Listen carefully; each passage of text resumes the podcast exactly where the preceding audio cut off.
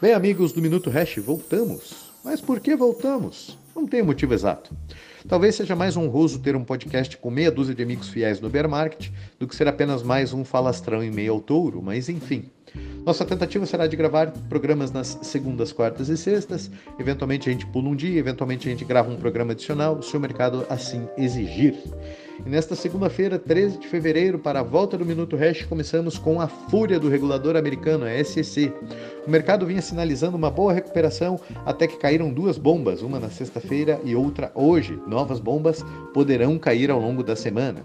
Na sexta-feira passada, a Exchange Kraken anunciou que fez um acordo de 30 milhões de dólares com o regulador americano e a suspensão definitiva do seu produto de staking de criptomoedas.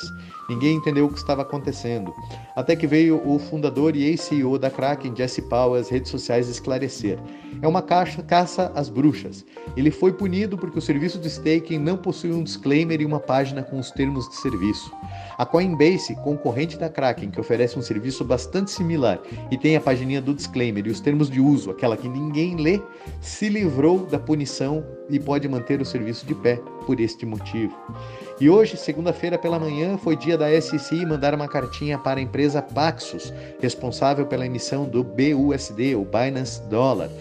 O Binance Dollar está sendo visto como valor mobiliário e a empresa está proibida de emitir novas unidades do BUSD, só poderá honrar com os saques.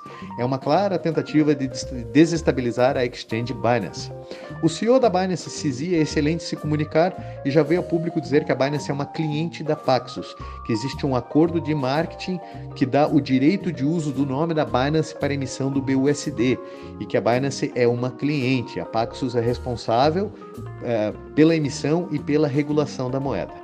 Bom, não adiantou, o token BNB da Binance está caindo por volta de 6% agora às 11 da manhã, enquanto gravo este minuto para vocês.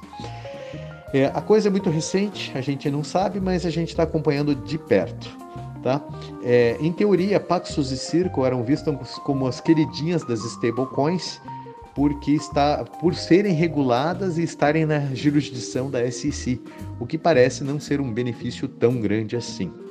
Tá? O que a SEC está fazendo é, é, é esquisito, ela não dá clareza regulatória e ela aparece com multas e cartinhas esdrúxulas quando você faz o que ela acha que é errado, só que ela não te diz o que é certo. O modo de agir da SEC é bastante similar a um de um certo juiz calvo de uma corte superior quando não gosta de alguma coisa, inventa uma regra meio esdrúxula. Mas enfim, a semana promete ainda mais volatilidade no Bitcoin, porque amanhã é dia da inflação, dado de inflação oficial nos Estados Unidos, que deve voltar ao campo positivo. Depois do alívio uh, de energia e gasolina que causou certa deflação nos últimos meses, a inflação do Tio Sam deve voltar ao campo positivo e, junto com a porrada de geração de empregos, deve uh, ser o suficiente para que o Fed sinalize novas altas de juro. E isso tipicamente causa volatilidade no Bitcoin.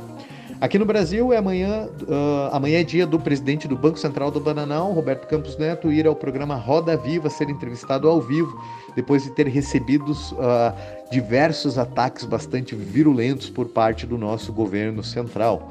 Resta saber se o tom será apaziguador ou se ele vai apagar gasolina com fogo. Devemos ter volatilidade real dólar também. Sejam muito bem-vindos de volta ao Minuto Hash. Um grande abraço a todos, fiquem todos muito bem.